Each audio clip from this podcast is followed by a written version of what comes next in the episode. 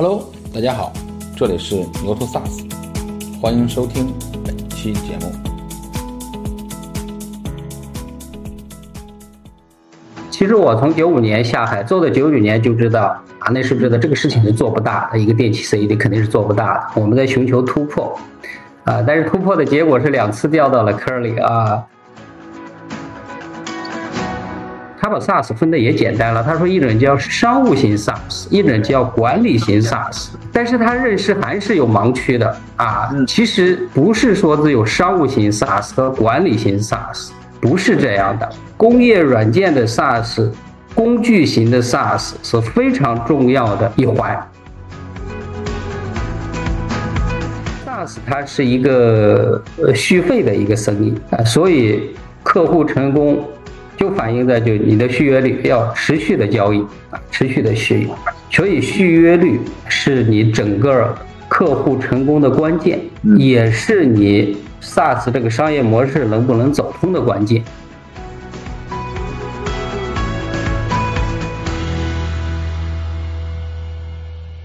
先简单介绍一下自己吧。然后虽然叫老令，但是创业很多年，我想在 SaaS 圈里边也还是有很多人。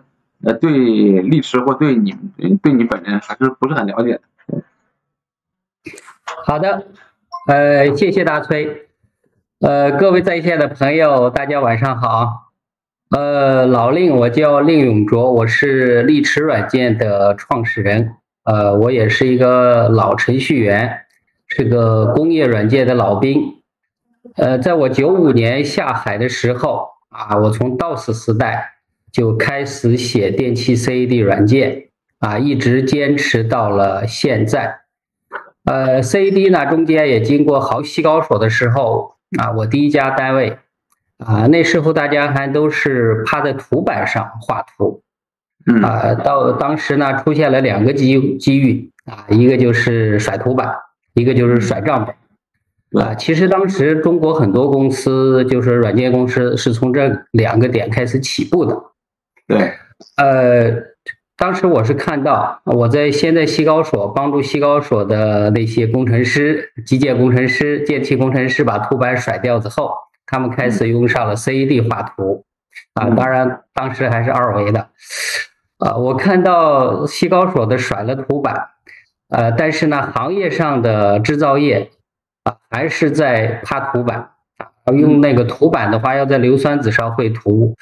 呃，绘图完之后呢，图纸复制其实很麻烦的，非常的麻烦。我感觉到 CAD 技术一定会到电气行业会普及，哎，所以我就下海给行业中的电气工程师啊做电气 CAD 软件啊。九五年我就下海，这其实是第一个痛点，就是发现的这个甩图板。对，那个其实那个时代甩图板和甩账本，然后。甩账本其实我们知道就发展了一个很大的产业，就是财务软件，对吧？包括当年的用友啊，后来的金蝶啊，包括金算盘啊这类的财务软件公司，然后一大票财务软件公司去去去创业，对吧？但是甩图板这件事呢，其实发展好像并没有甩账本这件事发发展的快。哎，是的，呃，甩甩图板呢，其实。就呃一度看是非常边缘的，其实呃好多 CED 呃就是在 CED 领域创业的人都有这种感觉，好像是起了个大早，赶了个晚集，对吧？对，呃其实也出呃现在出现了一些公司啊。CAD 技术就是一个是广联达啊，它不是画图的，它是根据图纸做预算啊，处理图纸，把图纸里面里面的钢筋、混凝土啊、幕墙扒拉出来，对吧？啊，对，其实是成长了一家，这也是一家世界级的公司。但是别的做建筑 CAD 的、做机械 CAD 的，我们是做电器 CAD 啊，后后来做家居 CAD 的，现在还可以，对吧？啊，家居 CAD 在中国。其实可以说是异军突起啊，有的是，哎，对对对，整个但是现在看啊，CAD 技术就是从那个甩图板开始的 CAD，以 CAD 代表的工业软件啊，成了一件卡脖子的事儿，其实是遇到了一个新的历史机遇啊。最近 CAD 界的好事情、大事情也比较多，随着中奥的上市。啊，浩成也马上要上市，最近是新迪又融到巨资。其实 CAD 领域是越来啊越越热了，啊，有这个三十年河东三十年河西的感觉吧。我就说 CAD 又从很边缘又开始走到产业互联网的一个中央的位置。嗯，是你刚才讲，就是说 CAD，比如中网上市啊，呃，这这些这些事件的发生。你刚才讲了一个家居的 CAD，比如说酷家乐是不是家居的 CAD？是的，酷家乐和三维家。嗯，其实你看 C CAD 对，呃，在开始的时候，大家做啊，就是呃家居设计啊，也是从二维从本地慢慢到云端。其实 CAD 在家居行业开始，它是很不起眼的小角色，但是你从酷家乐，从三维家。还有从上品宅配看，啊，CAD 技术成了一个重塑传统行业的一个核心。嗯，由于酷家乐，由于三维家的崛起，其实中国的家居行业原来非常非常的落后。啊，对，啊，原来的家居对吧？啊，我我们都有买家居的体验，最牛的家居是宜家，对吧？家居的渠道商是呃红星美凯龙。现在由于酷家乐。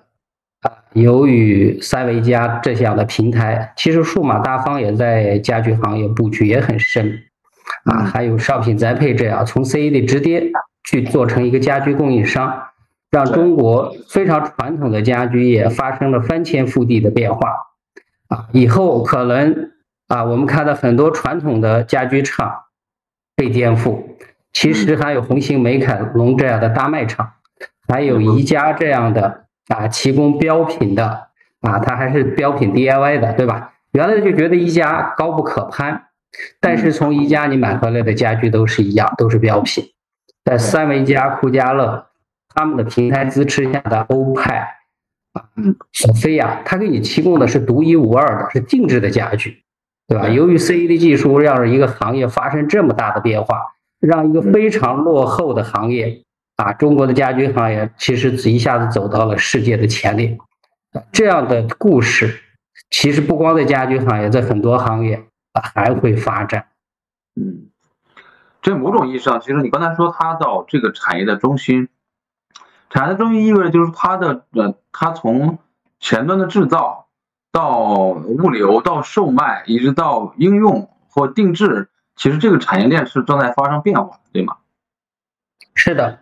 从前端，首先从设计，从设计啊，从设计，再到制造啊，再到制造啊，再到供应链啊，再到供应链啊，再到后面的维护啊，像家居的话，维护比较少，但是工业的装备后面的维护其实都要看图纸啊，原来是看二维图，看纸介质的图纸，那以后就啊叫数字连声嘛，在线就可以查到三维的图纸。对，所以说 CAD 对每个行业的啊会发生一个翻天覆地的变化。嗯，比如说从九五年开始到现在，呃，这是二十多年的时间，对吧？中国的 CAD 整个的发展，如果分几个阶段的话，它应该是怎么样一个划划分的一个阶段？呃，从我们具体的电器行业做的几件事情啊啊。呃，那 CAD 呢？第一个首先是做的最简单的就是啊，设计效率的提升啊，设计效率提升，对吧？原来在纸上画图啊，现在在电脑上画图。在纸上画图的话，数据是没办法重用的，纸上也修改起来很麻烦，对吧？你不可能这边改了那边改，那边马上改。所以第一个效率提升就表现在一个是数据的复用。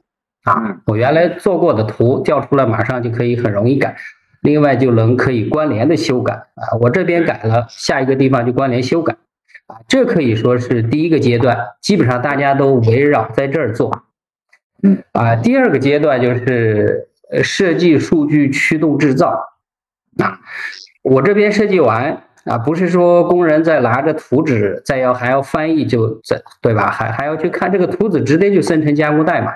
像在呃在在造飞机对吧？是直接飞机翅膀设计出来，啊，它就能去把它把它做出来啊，做出来，而且一边去一边一一边加工，一边有一个激光头在跟踪检查，实时的进行质量检查。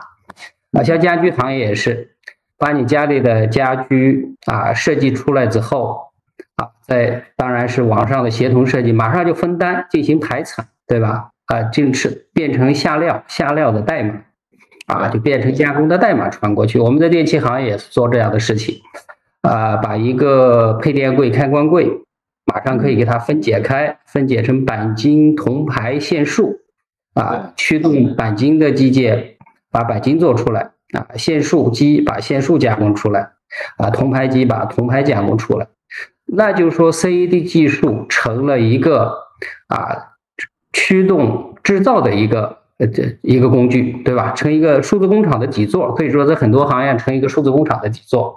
对，那第三个呢？CAD 就是，呃，发展到叫共享建模啊，很多行业啊，很多行业，酷家乐和三维家做的好的，其实是它的一个是户型图，另外一个是素材库，它不是说光提供一个工具，在这个网上的平台里面，可能你家里的呃户型百分之九十几的户型啊，百分之九十几的户型都在它的网上都会有啊，都会有户型。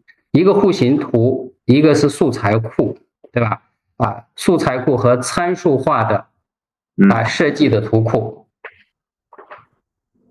对，素材库对。其实每个行业就是说设计的通用的一个数据啊，放在云端啊，在在家居行业是是呃可可以看得很清楚的啊。呃，户型图、素材库啊，参数化的库，那是大家所有的数据就标准啊。呃，在那个 EDA 行业，那把各家的元器件都放在里面，你调用，对吧？而且 EDA 行业能能能能给各家的设备能打通。那我们的电器行业做的就是啊，把各家的电器元器件啊，西门子的、正泰的、ABB 的、菲尼克斯的，对吧？德力西的，你全部给它放在云端啊，大家工程师来调用。进入到这个阶段啊，CAD 就给 SaaS 必须要 SaaS 化。对吧？它必须给云端连接，要不的话，每个工程师自己维护一个库是不太现实的啊，数据也不统一，这工作量也太大，对吧？嗯。进入到共享建模的阶段，嗯。啊，现在很多其实啊，走走到这一段，我们力驰也一定走到这一段啊。另外，下一个阶段就是啊，要模块化、网络化、智能化的阶段啊。三维加库加洛已经做了一些探索，比如说他们叫十秒出图。啊，你可以一个一个一个两室两厅的房子，三室两厅的房子，你要什么风格，对吧？很快的一键就给你把你要的风格出来，设计出来，全屋定制就完成了。你在里面修改一下，调整一下，就是你要的。那很多行业会进化到这一步啊，建筑行业啊，包括我们电器行业啊，力驰在做这件事情，一个变电站的设计，一个光伏电站的设计啊，用户把他的需求提交，符合表提交，要求提交。啊很快的就电计算机用 AI 的算法就能给你啊设计一个啊出一个方案，出一个三维的方案，而这个三维的方案可能比大多数啊设计师比比那些小白设计师啊工作几年的设计师一定出的要好。所以 CAD 技术其实它是在不断演变，对吧？从一个效率的工具啊到驱动制造。再到共享建模，再到变得网络化、智能化，是经过这样一个阶段。嗯，这个我比如说在在讲，比如说从从技术本身来讲，比如说像三维家或酷家乐，它这样的那个做家具的这种那个 CAD 的那个平台，和你们电器这种 CAD 的平台的那个技术和产品是一个精度和差异比较大。啊，是的，是的，呃。家居的第一个就是它是板材为主啊，板材为主，加工的精度木工机械到原来叫木工机械嘛啊，表面处理喷漆啊，那那是那和电器是不一样的啊，电器里面一个电器柜啊，那里面有复杂的布线啊，要过大电流啊，实际上一个贵一点的电器柜比你全屋的家居还要贵很多。啊，我们也看到，从设计师的要求也不一样。家居设计师，我们很多对吧？家居设计师，比如说非常厉害的学校，没有一个家居设计专业啊。但是基本上这个有名的大学啊，所有的二幺幺、九八五都有电气专业，对吧？都有机械专业，啊，都有电力专业，不太一样，对人的要求也不太一样。所以电器行业进化的路径，CAD 进化的路径，给家居行业是一样，但是它会慢，因为设计啊一个电器柜、控制柜。啊，比设计家具要复杂的多，用的技术不光是加工精度的问题，它的专业性、复杂度。但是家居行业的进化的路径啊，已经说明了一切，就是一定会沿着啊网络化、啊智能化、图库共享这个方向去去进化的。所以，我再多问一句啊，因为因为其实对这个行业，对对。你刚才就是前两天你说说我们终于开始关注工业软件了，对吧？其实我们原来对这个行业其实是一个陌生的一个行业，就是比如说在这个零件或者是这样的制造，它其实是一个几乎是一个纯 to B 的行业，它不像三维家，对吧？它是有 to B 有 to C，对吧？呃，有大 B 有中腰部的企业，还有还有 C 端的用户，呃，就是电器行业应该应该不存在这种 C 的客户吧？呃，电器行业，因为它也要有很严格的资质，啊，很严格的资质。做配电柜，原来是呃非常严格控制，因为它通电嘛，啊，电是呃要确保用电的安全。嗯，所以电器 CAD 是个纯粹的啊一个呃呃 to B 的生意，包括设计院啊，包括含柜厂。但是这个两个也是不是说完全的区分得开的？其实，呃，三维加、酷家乐，你去看它的财务报表，它可能也做了一段 to C，啊，事实上还是它是 to B 的啊，它是家具厂是它的大客户，对吧？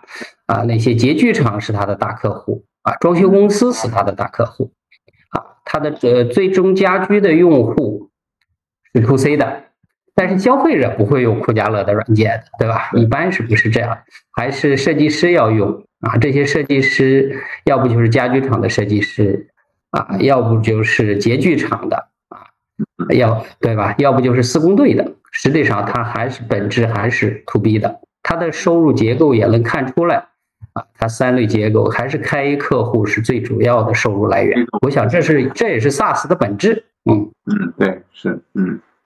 我看到有一个应该是你们的用户说，我们一直在用力驰，对吧？也提出了很多改进的建议，应该是建议吧？联系对吧？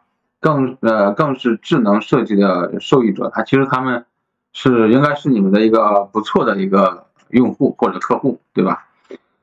对，就是这这个从九你是从九五年下海来做，零五年一五年到现在二十七年，嗯，对吧？这二十七年。整体的是一个什么样的感受？这二十七年，比如说从历史，嗯，从开始创业，就就其实历史一直坚持二十五年吗？还是就是中间会有一些那个那个创业的别的经历？哎，呃，创业呢也都是很多人会掉到坑里，就区别是你是从坑里爬出来了没有，对吧？呃，我作为一个工业软件的老兵，肯定也是经历了非常啊曲折的事其中有两个坑吧，嗯，呃，因为 CAD 到我们，其实我从九五年下海做到九九年就知道啊，那时候知道这个事情是做不大的，一个电气 CAD 肯定是做不大的。我们在寻求突破啊，但是突破的结果是两次掉到了坑里啊。对，再一个就是两千年啊，互联网泡沫来的时候，我们没有做互联网，我们去做那个。呃，做那个直流电源充电器，其实就是现在叫 BMS，呃，电池管理啊，这个做的有点时间太早了。做电源充电、充放电管理，呃，一个是做的时间太早。其实我们一个软件公司做这个硬件的事儿，呃，到人家变电站去要动人家的电源，这个事情是显然不是我们专长的。呃，做了几年我们就撤出了啊，那时候赔了好几百万。啊，可能把第一次软件赚的钱都赔进去。嗯，呃，第二次呢，是我把公司从总部从西安搬到上海之后啊，这时候去做互联网，也知道软件这个一定不是个方向，但是我们去做电子商务啊，是在那个一零年啊，一零年啊，一二年我们还融到资去加码做这件事儿，做那个啊工业品、像电器产品的电子商务。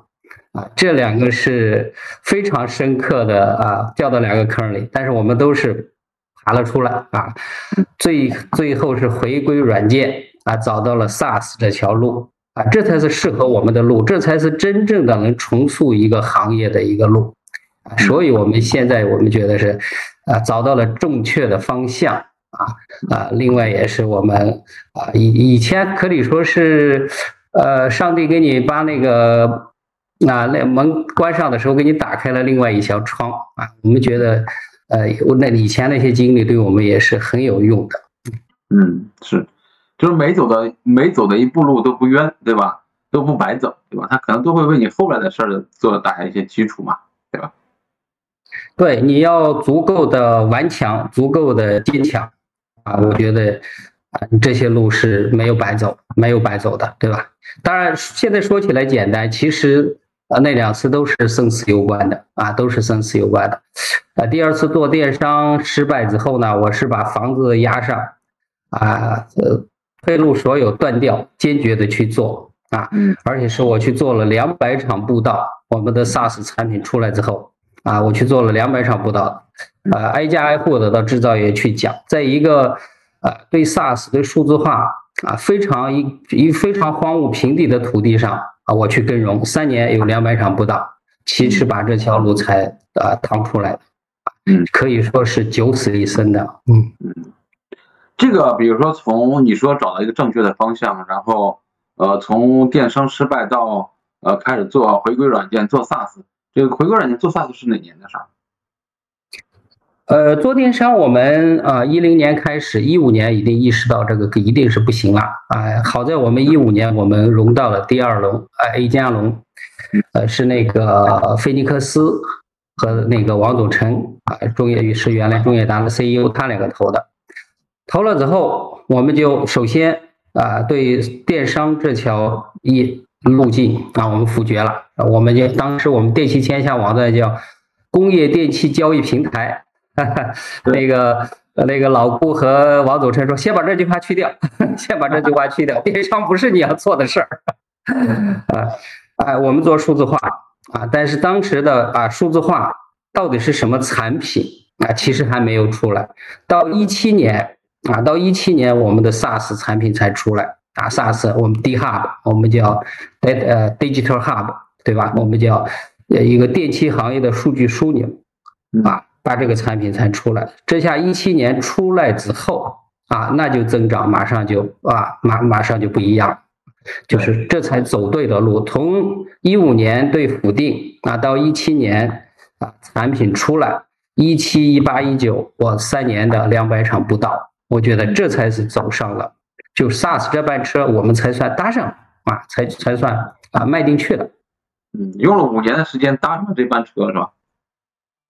啊，是的，是的，这吹牛会帮助也很大的。你可能知知道我做电商失败之后，你们每次开会我都是坐在后面，听人家年轻人聊什么，对吧？呃，我记得北京的会我就去了，我应该是在一五一六，然后成都啊，都一五年是北京，一六年是成都。对，你看那时候我刚失败在找路呀，一六年成都啊，我觉得我和那个万涛啊三一的对吧？啊，我俩在那个山上走了大概十好几公里，我就向他们学呀。啊，那时候我对 SARS 是不懂的呀啊是不懂的，我们也去派人听那个 Patrick 的课啊，这下子我们才我觉得 SARS 的。呃，一方我们还很多方面确实从吹牛会学到了很多啊，学到了很多。我们知道了什么叫做呃，你们叫什么 PMF 对吧？什么叫什么什么叫续约率、续费率啊？什么客户成功啊？对，我们一边学一边，因为我是原来做 CAD 软件啊，那那它不是 SaaS 的模式，后来的电商啊，偏的电商。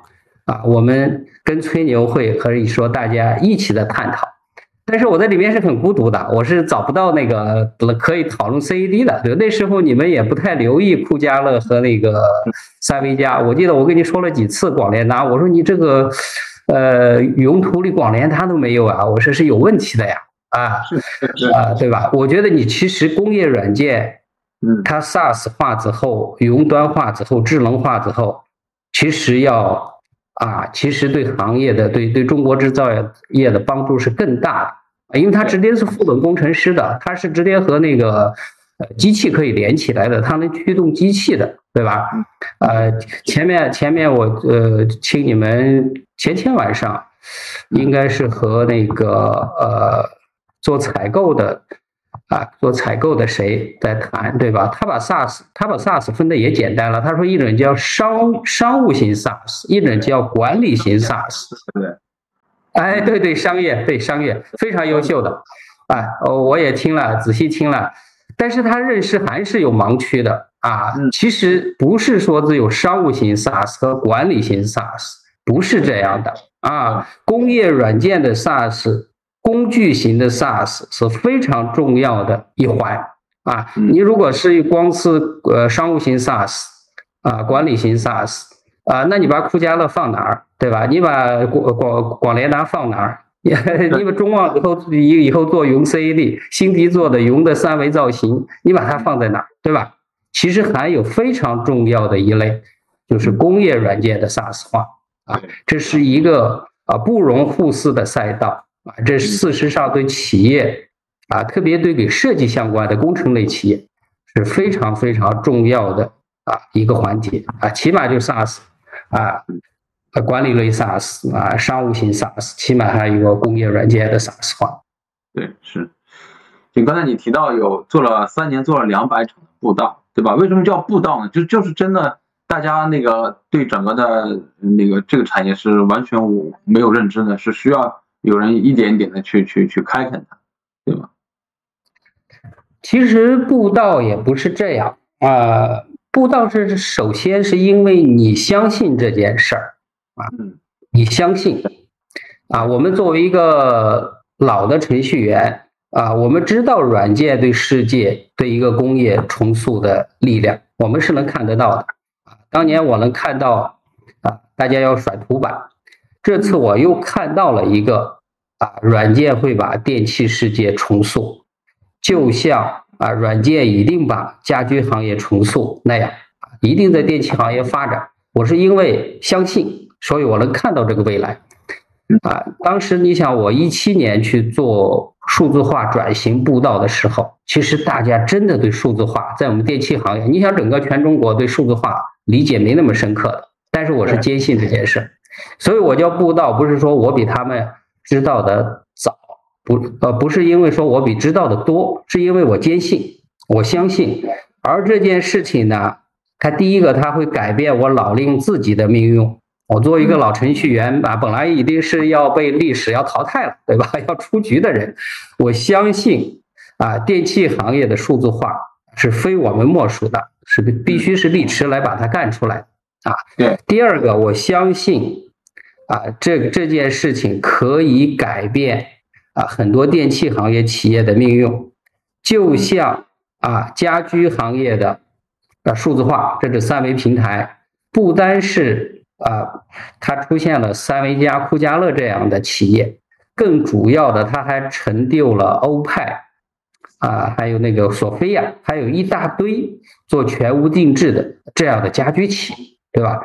但是同时。也有一大堆没有搭上这班车的，还用用传统的方式去制造家具，去铺渠道，那样的家具就出局了啊！它一定数字化是一个洗牌的机会啊！这是我先我是坚信这件事情的啊，所以我去给大家讲这件事，我说能改变我的命运，能改变立池的命运，能改变你的命运啊！现在其实越来越多的企业。意识到这一点啊，数字化转型，我们整个从上到下，从中央啊，每个老板比我都讲得好，他们讲力驰的产品怎么应用，对他们具有什么价值，他现在比我讲得好啊。去了之后都是可以说啊，他给我不到，其实大家可以说达成一种行业共识啊，数字化是我们中国啊，特别是传统的落后的中国制造业，嗯，脱胎换骨。走向未来的啊，这是唯一的正确的道路啊！你不走这条路，你没有别的路可走，对吧？你就给这个啊时代就无缘了。嗯，就在这个布道的过程中，三年的时间布道的过程中，有一些什么样的经历嘛？比如说从早期呃，到后边大家慢慢接受，到最后大家就是是是，你能感感到刚才说这些客户才开始给你讲场景，颈部对某某种是反向不倒，对吧？这个有有有一些经历吗？在中间？哎呀，这个故事好长呀。第一个就是说，呃，我们做 SaaS 啊，要 SaaS 大家知道的，部署在云端，意味着数据也在云端。对。啊，在一七年的时候啊，而且你像我们做的有报价软件、设计软件啊，报价单人家要投标的，设计的图纸，这都非常私密机密的数据。第一个，大家首首先对这点就不能接受，对吧？对，非常的怀疑啊，非常怀疑。就是那时候干 SaaS，一七年干 SaaS，所有人知道遇到的阻力是多么大。啊，这两年是由于疫情了，大家都学会网上开会了，都没办法了，所以对 SaaS 极致的一下子小很少很多，对吧？一七年的时候，第一个啊，第二个，事实上我是个程序员出身啊，我以前是非常内向的人，我喜欢的是啊，坐在桌子上啊，坐着坐在桌子跟前敲代码啊，现在不敲代码是看别人的啊，PRD 看别人的东西，是喜欢在自己的公司里待着的。啊，不喜欢去给客户交流的，对吧？我讲的也不好啊，开始你的认识也没那么深刻啊，或者是你讲的东西和那个客户实际需要的东西根本接不上啊。我我讲了，基本上前几场基本上都是把客户去训一动啊，把客户说一动啊，不欢而散，不欢而散啊。我回来也是对账，我我的 PPT 不断的改啊，PPT 不断改。啊，大概是讲到二十场，我说我要坚持下去啊，坚持下去啊。讲到二十场之后，我自己觉得，哎，我自己的啊，我我我讲的啊，我的我的 PPT 能看得过去了，对吧？啊，我觉得客户也慢慢的专注度啊，来来来能提升了。那后面我不光是去讲了，我一定要到他啊车间去看，和他去聊，一定和他去聊，是双向的一个沟通的过程。啊，一个商业沟通的过程啊，当然我到讲到一百场之后，我就提要求了啊，前面是他有人一个人我也去讲啊，他又光是个设计师我也给他讲啊，到一般场之后是不见老板我不去讲的，一定是不去讲的啊啊，一定他要老板在啊，因为数字化啊，一定是老板自己的事儿啊，数据资产啊，一把手工程必须对原来的也说 ERP 也是的，对吧？你这数据资产是你自己的，数字化转型提高效益是你的事儿啊，要完成转变，要完成转变啊！谁愿意学习，谁谁谁对吧？爱学习的人一定是少数呀啊！那后面我到两百场结束，我们叫数字化快车，那现在的要求我就肯定更高了。你要建数字工厂，我才去给你讲，对吧？数字化快车，我去要渡的是那人。啊，一定是有强烈的愿望，他想离开现在的情况。他如果他觉得现在很好，啥都好着嘞，那你想渡他也渡不了，对吧？哎，所以是中间有几个过程啊。我现在不叫步道，我们叫啊数字化快车。我们仍然去，都是和行业龙头想建数字工厂的，而且是和力驰合作第一阶段尝到甜头的啊。他们对数字化也有很深刻的认识啊。我们在和他们去共创，嗯。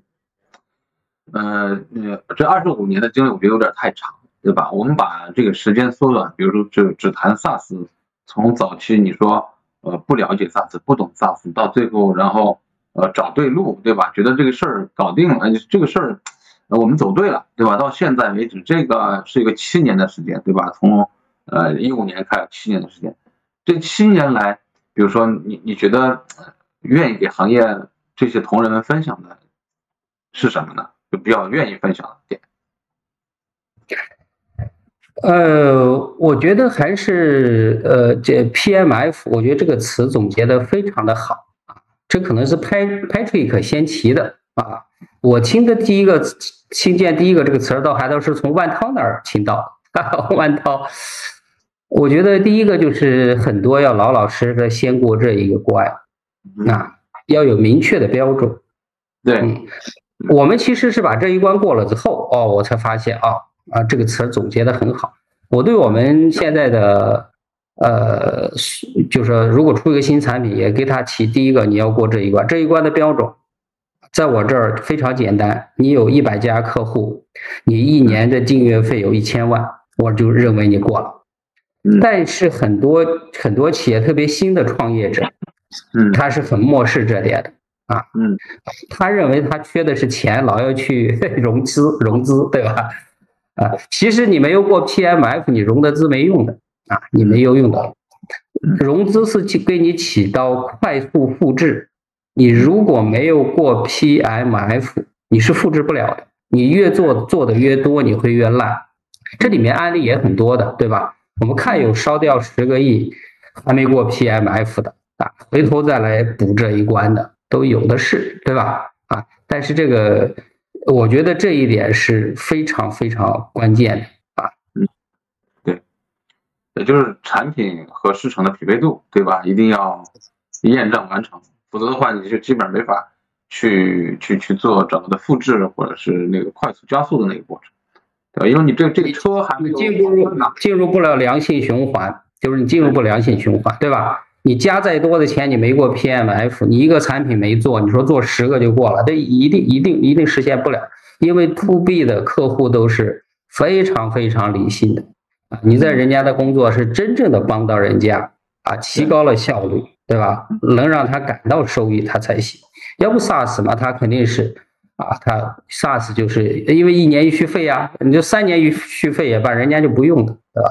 对，这一关你就过不去的。嗯嗯，比如刚才你说这个这个，在这个这段里面，刚才你你讲的是在整个二十五年的创业历程里边，其实是有两个坑的。对，第一个坑是那个做。那个软件的东西，第二个呢，做电商的东西，对吧？那就聚焦到这七年里面来看，就是你觉得交学费最多的地方是什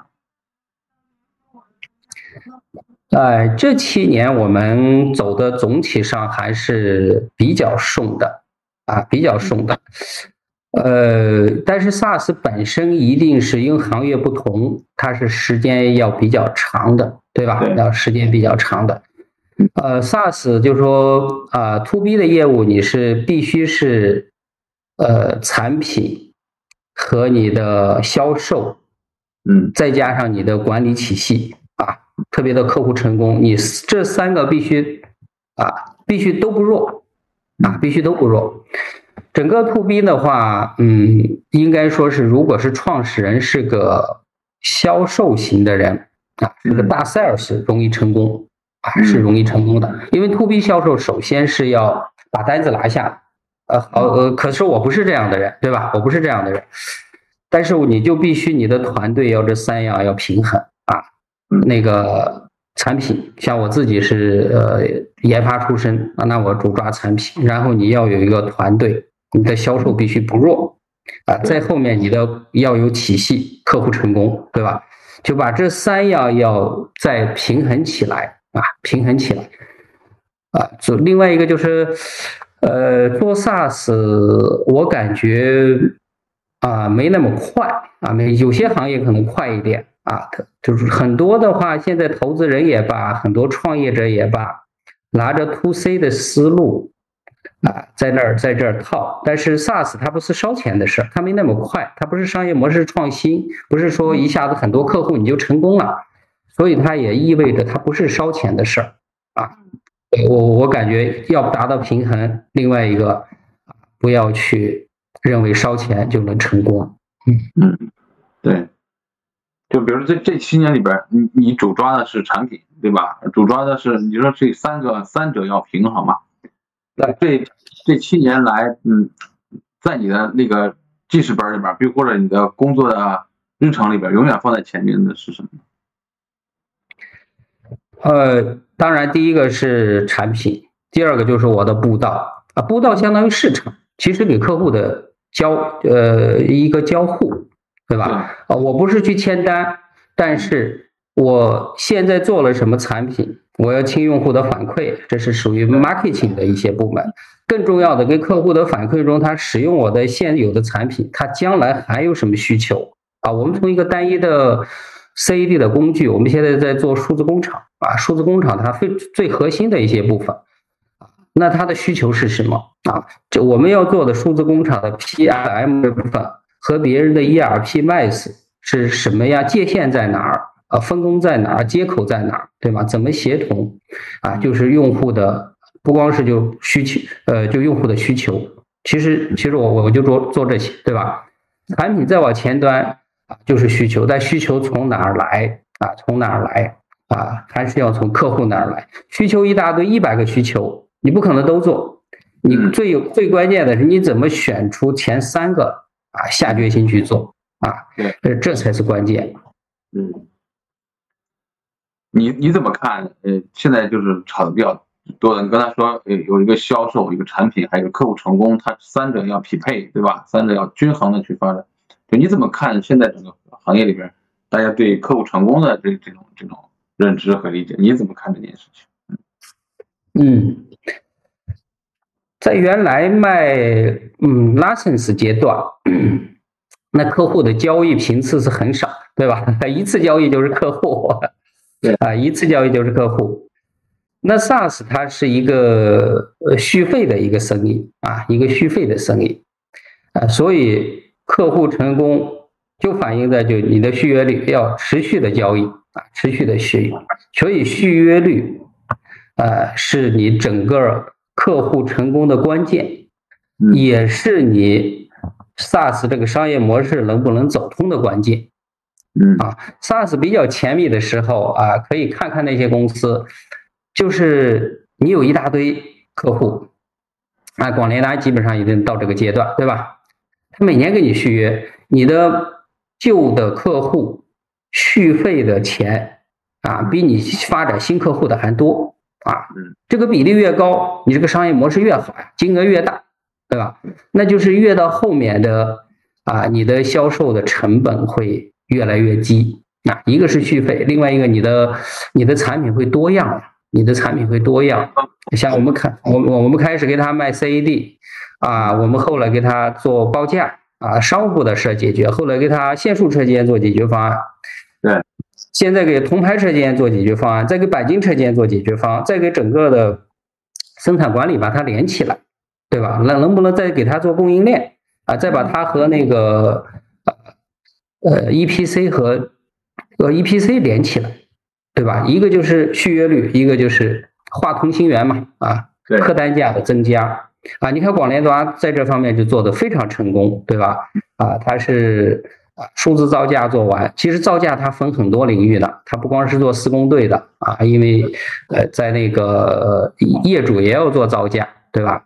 他把这造价先做了很多施工队的啊，业主的，还有这个监理方的啊，还有造价咨询公司的，对吧？一个造价好多个版本，先把这儿做画同心同心圆，完了之后，那做完造价，他要做数字工地，对吧？啊，他再画一层。啊，续约率加你这个产品的矩阵啊，不断把用户覆盖的啊越来越多啊，你越这样，客户给你啊，客户的成功续约率越高，对吧？但怎怎么是为什么跟你续约？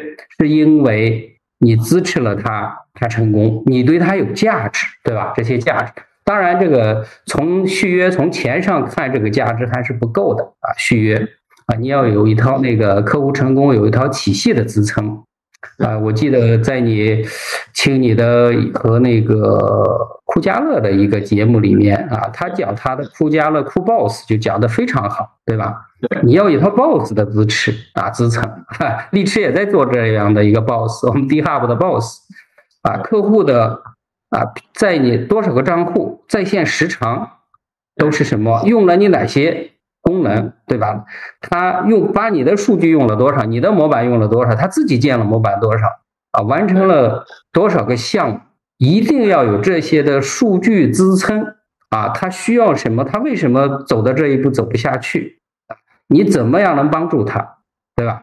就是客户成功更需要一套体系的支撑，它不是个口号啊，不是个口号。你首先拿续约率要看出来。啊，我们抓几个指标。我们第一个抓首次续约率，特别特别重要啊。导入期的辅导，然后首次续约啊，三个月之内要续约的客户拉出来啊，看数据，对吧？怎么样让他续约啊？啊，另外要看，不单看续约率，我们要看单个客户的我们叫续费率，就金额率，对吧？啊，金额率啊，金额率啊，金额率一般都要肯定要大于百分之百的啊，大于百分百分之百，好的是好的客公司能达到啊百分之两百，对吧？百分之两百啊，我们有些产品也能达到百分之两百，就是客户因为产品功能功能多嘛，这个产品现在它做得更好啊，它能达到百分之两百，就是有一套更重要的客户。成功要一套体系的支撑啊！你根据数据，这原来卖 license 不行的，你卖出去之后，本地安装你也不知道，对吧？它如果不升级的话，这些数据你都是没有的啊。SaaS 啊，因为大家都在云端啊，你可以根据数据来更好的服务，能更好的、更好的服务得到，对吧？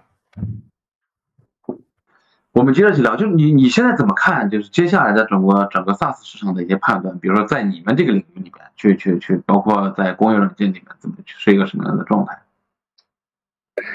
呃，不论是对 SaaS 来说，还是对工业软件，我认为黄金十年刚刚开始啊，刚刚开始。呃，肯定是有泡沫，这是肯定的。但是这比起那个 To C 领域。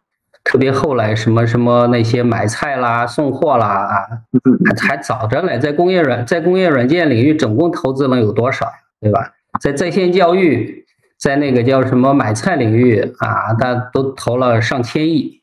工业软件可能是总共总共 还得百亿级，谁家融个人民币融个七亿，呃，融得个一亿两亿都就不得了了，对吧？对。所以啊，肯定是。黄金十年刚刚开始啊，现在也看很多啊，呃，很多那个厉害的人也都下海，也都进入这个领域啊，很多资本也开始看啊，很多原来看 to C 的也也过来。另更重要、更重要的是，就是两个对照啊，和美国的对照，我想这前几年就做了啊，美国的 to B 和 to C 啊，它的公司的市值是差不了多少的。而且美国的人家 to C 的公司也是做科技创新的，那 to B 的肯定是做科技创新的。那中国的这所谓的 to C 领域的这是高市值的公司，大多是做的还是给科技创新没关系的事儿啊。那 to B 领域确确实实在在在做科技创新啊。从长远来看，推动一个产业一个国家进步，一定是科技的力量啊，一个资本的力量，一个是科技的力量，对吧？啊，我觉得商业模式的创新是不可持持续的啊，这从一个大的趋势啊和都和从美国的对照来说，以后一定是啊科技创新啊，另外一个就是中国的产业的规模啊，产业的规模，就拿我们的电器行业来说啊，那也肯定是全球老全球老大呀，你用电量、发电量，电气工程师、电气制造业，只是你质量太低了，对吧？啊。人家先进的行业啊，用不了那么多人，我们这全靠人呐啊，全靠人的，人效都很低的，人效很低的啊啊，我觉得很多行业是这样啊，机械行业也是这样啊，建筑行业对吧？广联达改造的建筑行业一样的呀，数字化程度对吧？建筑行业都是老工人，以后这些工人也很难找，这每个行业有大量的机会，因为中国几乎每一个。工业领域的每一个行业，你把钢铁拿出来，你把建筑业拿出来，你把建筑业拿出来，家居业拿出来，啊，现在慢慢的那呃就是先进的制造业，比如说光伏啊，比如说锂电，这都是全球最大，它块头这么大啊，它要转型升级啊，它当然是对工业软件的需求啊，它是非常强大的，那人力成本也越来越贵。你看我这个特别就明显，我们在我在刚下海的时候，九五年，嗯，九五年的一个笔记本电脑要两万多啊，留还是还是不是真彩的，还是那个那个双扫的，可能大家都不知道什么是双扫的，对吧？那个笔记本电脑要要跑 CAD 都很很勉强的，跑跑跑跑 CAD 跑 Windows 就跑不起来的，很难跑的。那一个人的工资是多少啊？九五年的时候，一个工人的，呃，几百块嘛，对吧？我是 我对西高手的工程师了，对吧？呃，啊，我的八百块钱不到嘛，五百块钱。那现在呢？啊，一个电脑多钱啊？对吧？一个工人的一个月工资是多钱？反过来了，完全反过来了。就说数字化的东西越来越便宜了，电脑大家到处不缺了，但是人工贵得很，人工贵得很，对吧？一个人一年的工资要买好多台电脑的啊，那时候是很多人的工资才能买一台电脑。我当然我不能用电脑呀，太贵了，对吧？啊，所以这个是倒挂的。而且是电子的产品，包括有了云计算之后，软件对吧？它真的跟自来水一样，越来越便宜，这个成本就分摊啊，成本就分摊，几乎是零了，对吧？很多成本越来越低，但人工费呢会直线的上升啊。你不用数字化，你不用这些工具，你就等着你你雇人，那你会一直雇到你破产的啊，那是刚性的上升，对吧？你用数字化，它越用越便宜啊，人越用越熟练呀啊，人脑子里的东西是很难积累的，嗯啊，师傅去带徒弟，原来都是这样的嘛，不管技术工人还是工程师，你靠人脑传给人脑，这个太麻烦了，对吧？这个传递的很难很难的啊，传递不了的啊，那你要电了，特别是在云端，我靠这样的数据的传承啊，我的成本才能降。啊，我的数据资产才越积越积累越多啊！对，这就是说啊，只有你看猴子到处是摘果子，对吧？人类他聪明呀，他会种果树呀！那在在软件就是这样，这就是人类的知识的果园呀！啊，你把这个软件发展起来啊，你的你才有个果园，你才能稳定的收获的。你要不你你你还靠靠人工去干？你就是还处于啊猴子啊摘果子那个阶段，你是进步不到未来的，你没有未来的啊，你就是野蛮人了。所以这个软件 SaaS，特别以 SaaS 为代表的呃 软件啊，包括工业软件，对吧？工业软件不做 SaaS 化也是没有前途的，是肯定的。资本市场已经给出了答案，对吧？Autodesk 转转为 SaaS 之后。你看它的市值升了多少，咱们都是知道，对吧？哎，钱是最聪明的啊！不走向 SaaS 的公司啊，不管你是做什么的，嗯，做 ERP 也罢，啊，做 Max 也罢，做 PL 也也罢，做 CAD 也罢，你是根本是没有前途的。嗯，OK，我看网友有一个问题啊，就是结合你刚才说布道的这个过程里面，你提到更多是说第一个阶段是安全的问题，对吧？就是你你你把他的，比如说他的图纸啊，他的设计图纸啊，都是他自己的核心资产，对吧？想让他们胜云不容易的。就那个时间就是是如何改变的呢？比如说结合你们的你的过程一些案例，对吧？如何让他们去认同 SaaS 呢？啊，这个过程蛮难的。呃，第一个有些东西其实是你教育不了客户的。还是要他自己想明白。我们当时的话，很巧的是，呃，我们不光是提供 SaaS，我们是提供数据服务。我们有一个店小二的选型软件，对，你要查价格、查样本，嗯，那它当然就是个选型 SaaS 了。对，这个选型软件，当然也有的人很疯狂的人说：“老令，你把你店小二安到我的本地来。”啊，我不想连在云端，也有这样的人，但这样的人他自己说完，他老板会凶他一顿，对吧？这是不可能的呀，我数据是实时更新的，对吧？就像你装个微信，说我要装在我自己这儿，那我给别人怎么联系啊？就说在线这件事情，有些事情它是必须在线才能干的，比如说选型啊，我们后来又做了个智能识图的软件，你把你的图一扫描，就跟名片识别一样，对吧？啊，一扫描，我马上把你里面的啊元器件给你识别出来。那这件事也必须在线，所以这两个软件倒是把客户就教育了。呃，那我要拿你的数据，我要查价格，我要在线，我把我的图纸都发到你的云端，让你识别了。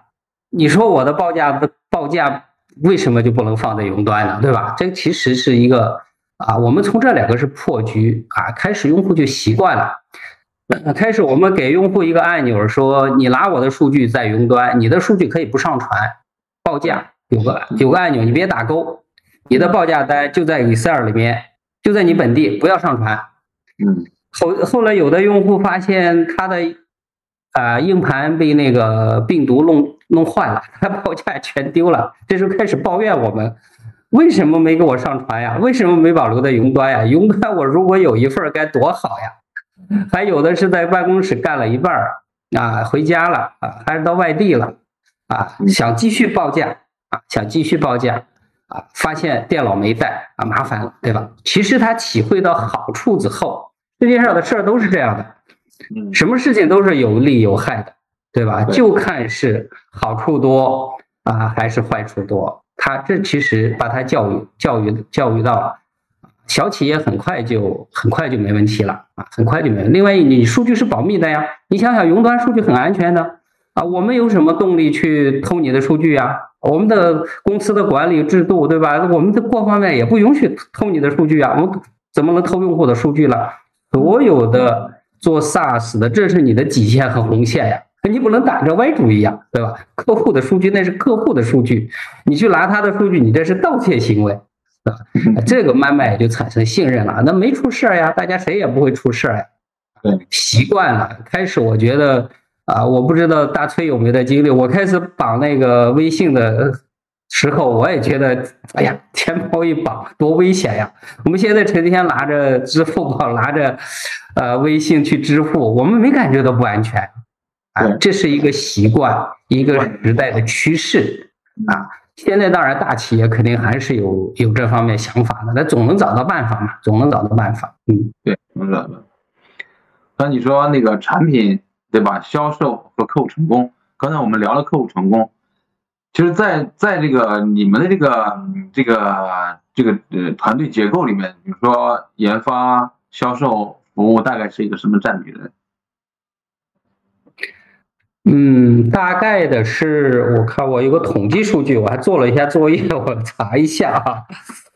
呃，我们现在两百号人，啊，研发还是主力啊，大概是呃四二三，四二三，嗯，四二三这样一个比例啊，研发是占啊百分之四十的。啊，研发加产品啊啊，产品，呃，然后销售占百分之二十，啊，然后呃，客户成功啊，客户成功，包括给要客户建模的团队，我们和别的客户不一样，我们有个建模服务的团队，嗯，对，做数据服务的，啊，我把这儿放在客户成功里面啊，大概占百分之三十，是这样一个比例，对。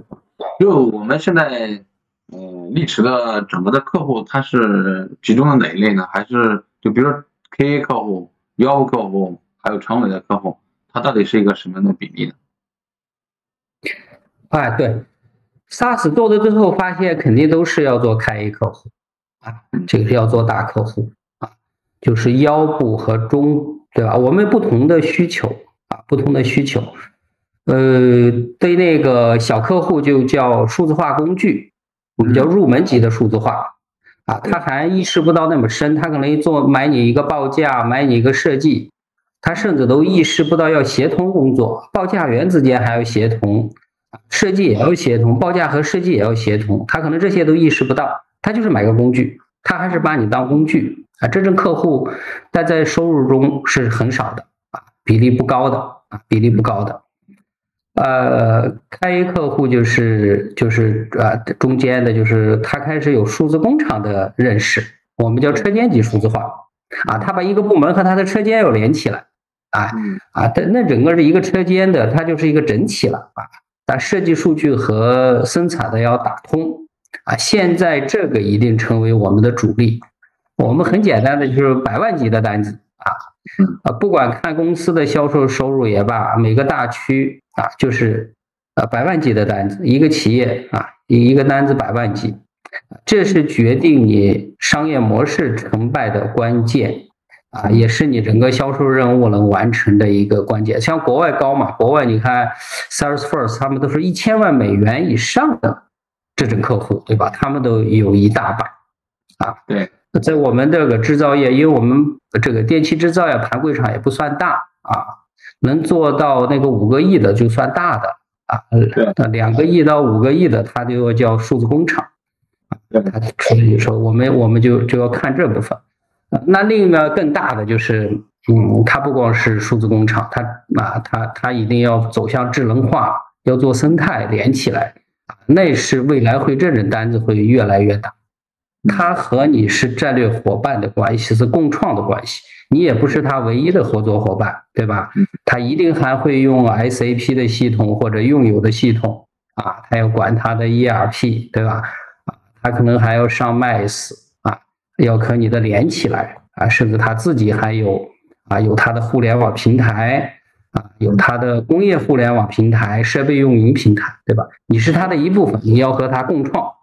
其实 SaaS 要走到最后走到这儿，你和你和他是密不可分的啊。他为什么用你？他说他要建你这样一个团队，他没办法去搞一个两百人的团队给他自己服务，对吧？啊，他没办法给自己建那些数据啊。但事实上他是做数字化，他他要他就把内部成本和外部成本去会进行对比啊。他对数字化他本身的投入也是很大的。呃，最后是就是这类客户啊，我想 Salesforce 也罢啊，包括你看那个啊三维家、酷家乐，也是这类客户是最关键的啊。他一个客户像欧派这样的客户啊，那那你可以想一想，欧派一个企业可能就有几千家店啊，它就不一样，对吧？啊，在家居房也能看出，一定要走向头部，SaaS 开始是服务的腰部。我们叫腰部，但是你能不能成功，是你一定要走到头部。那力驰也在做这件事儿啊。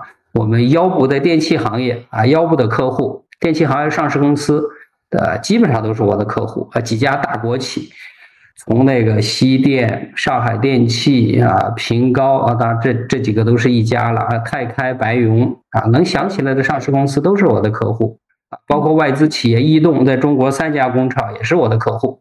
对吧？啊，我把制造业这些最大特别电工，先做它的数字工厂，啊，数字化车间，再做它的数字化工厂，再可能他们还有更大的需求，要融入它的数字化平台啊。我们给正泰，给那个给不光给正泰的工厂，呃，嘉兴的工厂啊，那个西安咸阳的工厂和温州的工厂都有合作，同时我们给正泰的。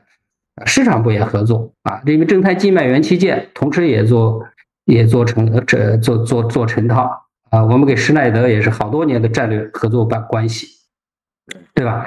你要融入这些巨头的数字化生态里面去，成为它战略的一部分，这时候 SaaS 的作用就更大，对对于行业的重塑的作用更大。当然，更大的巨头是啊，国家电网啊，南方电网。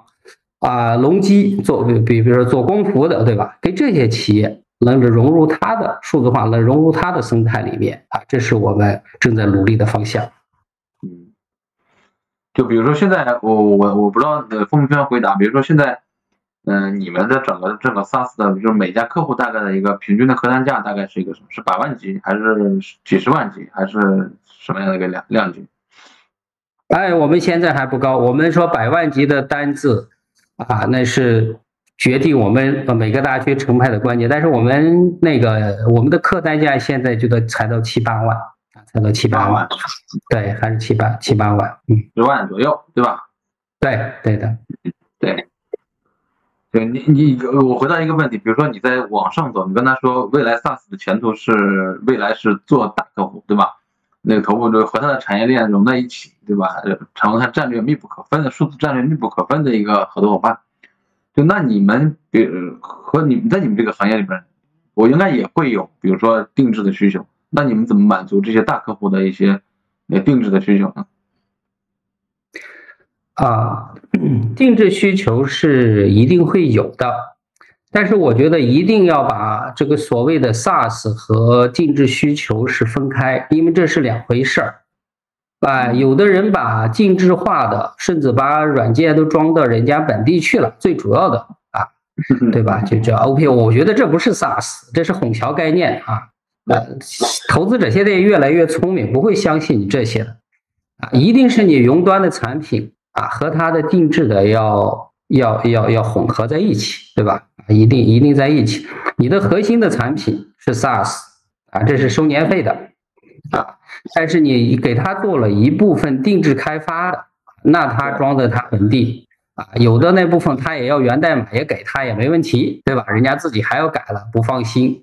再不是说，比如说力驰的核心的产品，电气设计软件 D Hub、智能识图、线束母排啊，这这是我的产品，这是我的 SaaS 啊，这个东西我不可能装到你本地去的，对吧？我不可能把源代码给你的啊。但是你说你要给你的 PLM 做接口，你要做一些另外的一些东西，没问题。或者你看上我这个软件，你要给你定制一个，你要去送给你的客户作为你的促销手段，这也没问题，对吧？我觉得这两个是要区分，一种叫 SaaS，一种叫啊专业服务 （Professional Service），这两个比重你要把握，不可能在中国，你不可能这两个，呃，具体的比重是多少？我觉得也没有，但是你有你有你的战略的，呃，战略的要需求，对吧？你是以这个 Professional Service 为主，你还是以你的 SaaS 为主？这是一个战略取舍，你资源投在哪儿的事情。啊，我觉得这也不绝对。像在力驰，肯定是在现阶段，我们肯定就是要坚定的做 SaaS 啊，我就要几个产品过 PMF，这才是我的关键啊。那大客户有些需求做一些定制啊，那这个我们要不要接？那我做要做一个判断，做一个判断啊啊，这个东西那由他给我能带来的 SaaS 的收入是多少，对吧？还有我将来是要做这一个产品，我是要做一个 SaaS 的产品。但我也有可能先借一个定制的项，本来就是我产品路线图上有，我就要做这一块。我通过给他合作，我很快把这个行业的知识学得到，对吧？技术的一些前沿的探索也有了。做完这个定制项目，我交付给他，我还要做我的 SaaS。我觉得这必须想清楚啊，不能说呃。如果是拿这些概念骗投资人可以，但不能把自己都骗了，自己战略摇摆。我觉得，我觉得这个是一定要清楚，对吧？你到底是 SaaS 还是 Professional Service 啊？你看，在国外，人家把这两个说得很清楚，对吧？人家就两部分啊，一一部分是 SaaS Software，一部分是 Professional Service，一部分就是定制开发啊。我觉得这个是自己要清楚，自己内部员工也清楚。我们体系是两套体系的，啊，SaaS 产品的升级立项，啊，是谁负责，走什么流程，啊，定制项目，啊，多少工工作日，赚我多少资源，啊，哪个方向是谁批准，这是两回事儿，啊，这是这是这是我们虽然一个是项目项目，我们虽然叫这个呃项目管理办公室，我这是我这是管产品的。啊，定制项目一般就不管的，对吧？啊，定制项目你占用时间不多，那就去做呗啊。但是你要定制时间多了，我这是定制项目，对吧？激励体系都不一样，我想这个一定要清楚划分开。嗯嗯，对。最后一个问题啊，就是怎么看生态？我我觉得在你们这个领域里边，可能和和这个普通的这个我们之前聊的那个 SaaS 的那个生态可能是会不太一样，对吧？这样的这你怎么理解？就在电气整个整个 CAD 这个。领域里边，这个这生态应该是是一个什么样子？嗯，啊，对，呃，这个行业，呃，行业龙头企业也都在做一些生态，呃，像配电领域最厉害的是施耐德，其实是生态做的非常好的。啊，这个词对他们来说就是他们叫合作伙伴业务。嗯，啊，他做最核心的元器件，啊。他授权盘柜厂啊去做盘柜，他有分销商啊帮他去做送货啊，这就是原来的一个生态啊。当然，各家现在都在做数字化啊，施耐德也在做数字化啊，我们的股东菲尼克斯也在做数字化，而且菲尼克斯的力量投的非常大啊，它有一个做一个生态，我们叫工创会啊，菲尼克斯投资的企业啊，核心的企业，大家一起推动。电气和自动化行业的数字化啊，我们这个工创会的活动都是呃每月线上，每季度线下。现在疫情这么紧，我们线下的活动每季度一般是在一起聚三聚三千呀。创始人必须创始人去啊，不能派代表，不能去替身的啊。我们一直坚持的搞是在啊，另外还有好多的好多呢，对吧啊？我也我我我也参加，我觉得这个是，呃，是必然的生态呢。一个就是从我自己来说，我觉得是啊，要不就抱大腿嘛，啊，抱 SaaS 对吧？现在 SaaS 企业都还挺弱啊啊，我也同意，对，还得我我也同意广联达的一个观点，就是广联达已经做 SaaS 是最牛的，在中国已经是最牛的了，对吧？他仍然说他是数字电器平台的服务商啊啊，那那些中建了那些公司才是数字电器平台的运营商啊，那我觉得这就是一个大生态的概念。我觉得做 SaaS 的是这样，大家可能能给广联拿比的还都很弱，对吧？就抱大腿，做好一个服务商，那先做好一个服务商，主动的融入啊人家的生态啊。现在未来可能 SaaS 企业很重要，市值很高，很高很高。现在你还很弱小，对吧？像力吃两百个人啊，对于这些巨头们来比相比就太小的不值得一提了啊。我们去融入。但是你做的事是他们必不可少的啊！你的工具、你的数据是对他有用的，对吧？做好啊，赋能者，一个数据的赋能者，一个工具的赋能者啊，对吧？主动去融入，做好服务商啊。我们的选型软件叫店小二嘛，做好小二的角色啊，工作，嗯，啊，对，做做好这，你才会有迎来一个啊，有有有有有一个灿烂的未来。啊，当然能能帮着人家做一些事，在数字，因为做生态离不开数字化啊，离用数字世界连接起来，这个生态它效率是最高的，对吧？我觉得这个你融入之后，你像下面那个名媛啊，咱们能看到名媛，对吧？能看到她的进步，他们玩的都是多大的啊，几千亿的那个呃房地产公司，对吧？你看名媛在生态里面，它就起了一定的角色。我觉得给我们做了个好榜样，对吧？啊，我我想是可以先去抱大腿融入生态，做一个啊赋能者，做好服服务商，做好服务呃服服务商的一个角色。就是感谢亮总今天晚上的一个聊天，谢谢大崔。嗯嗯，好好。呃，今天晚上他讲了几个阶段，我觉得我印象比较深刻的是，第一个呢是整整个 CAD 它分了几个阶段。第一个阶段呢，就是他说是设计提升设计效率的一个一个一个一个工具，对吧？也就是数据的复用。原来在纸质的那个图本图纸上，然后有数据化之后，大家可以随时调用出哪张图纸，然后去做修改、去做复用，对吧？这是第一个阶段。它第二个阶段就是设计数据的。呃，驱动制造就是设利用设计的数据呢，然后驱动制造有数字工程，他所觉得这是数字工程的底座，这第二个阶段。第三个阶段呢，就是共享数字建模。呃，比如说像酷家乐、三分家这样的这样的公司呢，他们就是有里边有大量的素材库、模型库，你可以随时很方便的去把这个户型图呃调出来，然后很很快的去做自己的一个一个展现，自己的一个复用。他觉得最后呢，那个 CAD 会走到模块化、智能化、网络化。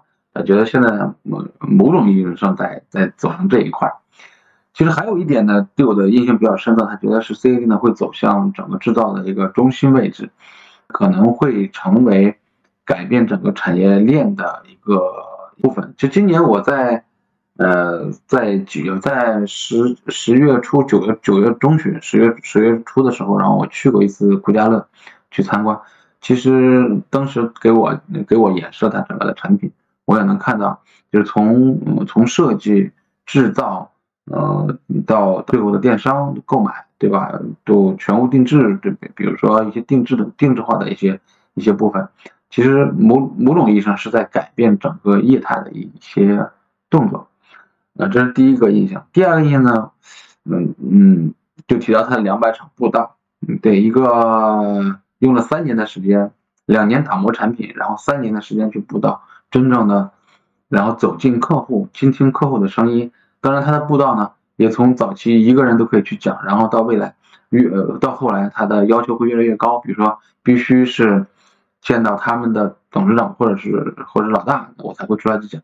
比如说再往后走，他他觉得就是一定是有明确的需求，再往后走。我相信这种布道呢，一个是。嗯，获得客户的需求，呃，和后客户交流的机会。第二个呢，也是在去影响这个行业，只要影响这个产业，这个行业在不断往前走。因为这个，这个他觉得这是因为相信，所以看见。他在讲说这些这七年来的得与失的时候，其实失倒没有，他觉得因为毕竟呃，经历过二十五年的一个创业的时间，其实对整个的商业的敬畏，或者是呃 to B 的敬畏呢，我觉得是是足够的。呃，他会有自己的节奏，然后去走，对吧？他觉得德是德这块呢，他觉得 更重要的是 PMF 对他的影响会非常非常的深刻。感谢大家的陪伴，谢谢大家，谢谢。